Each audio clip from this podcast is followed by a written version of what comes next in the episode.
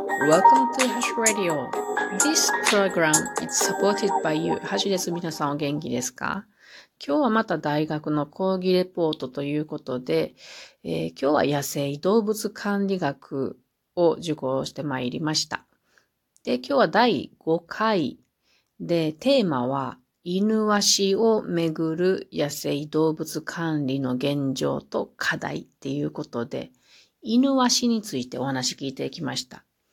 私は犬ワシについて全く知識がなかったので、いろいろと勉強になりました。まず、犬ワシがどんな、えー、鳥なのかということから簡単に話します。日本の犬ワシというものについて話しますけれども、これはタカの仲間です。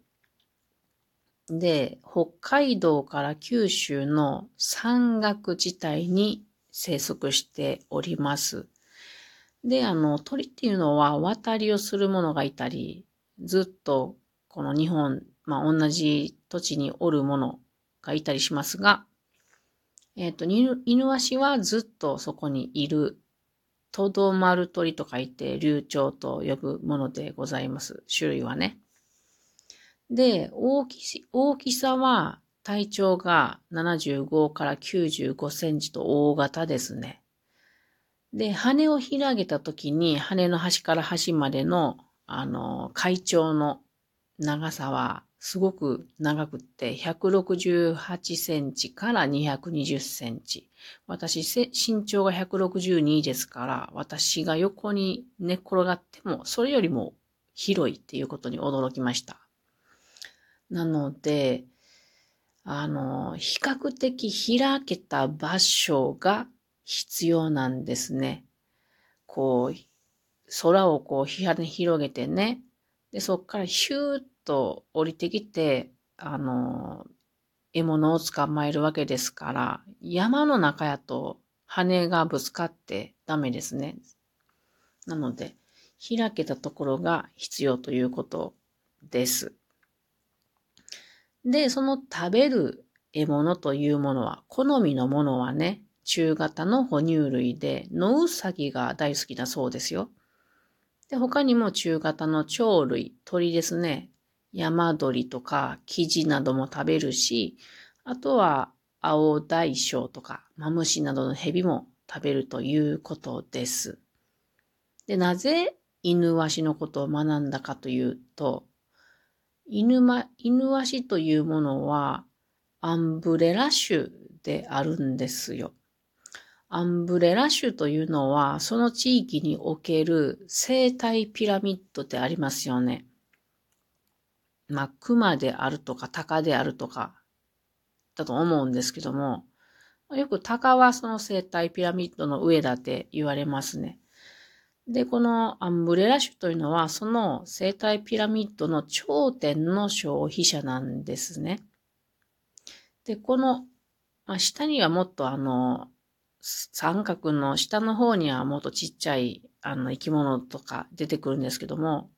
えっ、ー、と、動植物ですね。生き物って言っても動物も植物もある。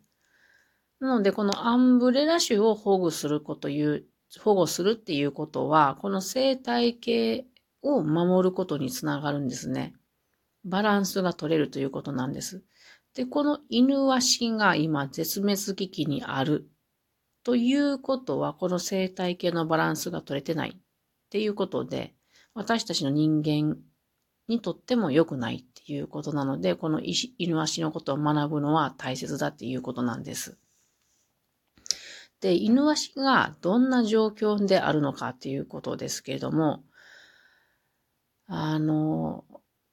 まあ、散々な状況でした。今日話聞いたらね。まず、えっと、犬足の繁殖の成功率が激減、低下しているっていうことですね。これの原因は、まあいろいろあって、開発工事によるものであるとか、あとヘリヘリコプターの飛行によるものであるとか、あとハンターとかカメラマンが末接近することなどいろいろあるんですけども、その中でも特に獲物の生き物の減少である。それから狩り場の減少による慢性的な植物植物不足。これが大きな原因っていうことです。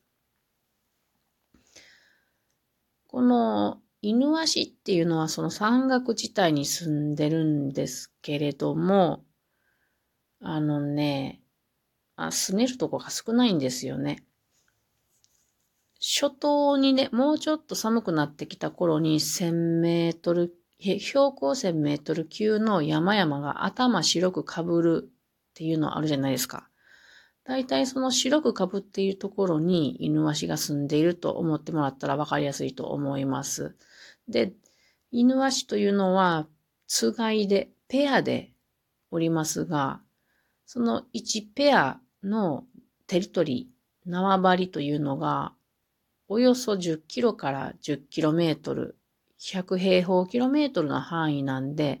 一つの市とか町に1ペアいるかなっていうぐらいだそうです。で、全国の生息数になってくると、全部で500羽ぐらいしかいないっていうことでね、ちょっと驚きました。岐阜県だったら4ペアぐらいだなっていうことで、滋賀県だ、滋賀県も4ペアぐらいっていうことで、岐阜県ってね、山だらけなんですよ。すごく広い。なのに4ペアしな、しかいないのかと、本当に驚きました。で、獲物の生き物の減少の原因っていうのは何かというとですね、人工林の影響がかなり大きいということです。まあ人工林の中でもちゃんと手入れされていたらまだいいけれども、放棄、放棄人工林が非常に多いんですね、日本は。人工林は日本の森林の約40%なんです。そういう、うん、すごく広い範囲が放棄人工林だと、人工林っていうのはうっそうとしても、あの、光が入らなくって、下の方に草とか生えないんですね。そうすると、この他の生き物が住んでいないっていうことになるんですね。例えば、ノウサギなんかいないっていうことになります。なので、この人工林を手入れして、あの、例えば狩りが、狩り場ができるように、広いスペースを作るであるとか、そういう必要性があるということですね。なので、常に植物不足なので、なかなかあの、繁殖もうまくいかないということがあるそうです。それから、先ほど言った開発工事というものも非常に大きな問題ですね。今はありませんけれども、あの、ダム作りが、あの、高度成長期にたくさん計画されて作られました。ダムというものは谷が、こう、切り立ったような谷というのかな。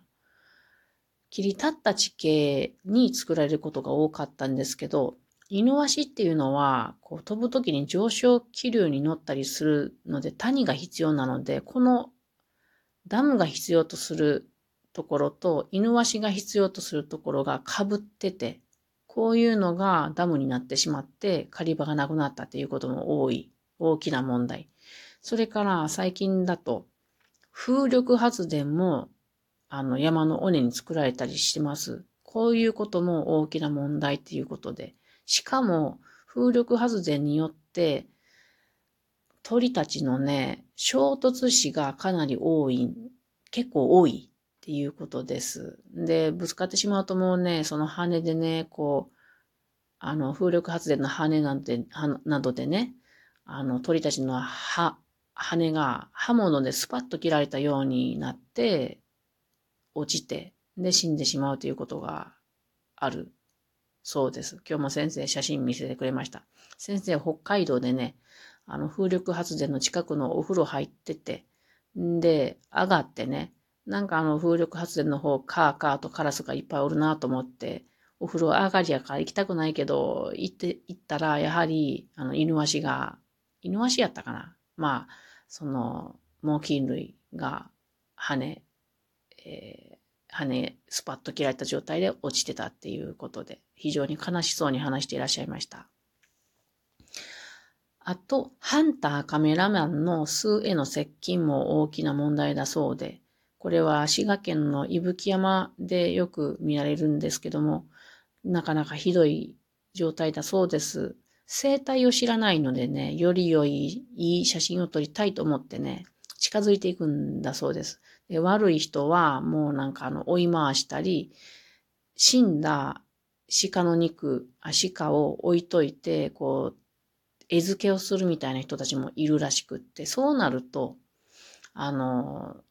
例えば、あの、卵を抱いていたり、ヒナを抱いている時にそんなことがあったら、親はもうその子供を捨てて巣を離れてしまうそうなんですね。そうすると、寒い時期、あの、放卵期っていうのは特に寒い時期にやってて、もう短時間すぐにもうそのヒナとか卵は投資してしまうっていうことなんで、これも大きな問題だそうです。なので、先生が最後におっしゃってた言葉がね、犬ワシの暮らしを守ることは、人の暮らしを守ることになるんだっていうことでおっしゃってました。犬ワシが暮らせる自然づくりというものは、たくさんの生き物、もちろん人も含んでね、これらが健康に暮らせる自然づくりなんですよっておっしゃったので、私もちょっとね、犬はしな、知っていきたいなと思いました。来週はまたこの先生から今度はカワウをめぐる現状と課題について学んでまいります。それでは皆さんまたね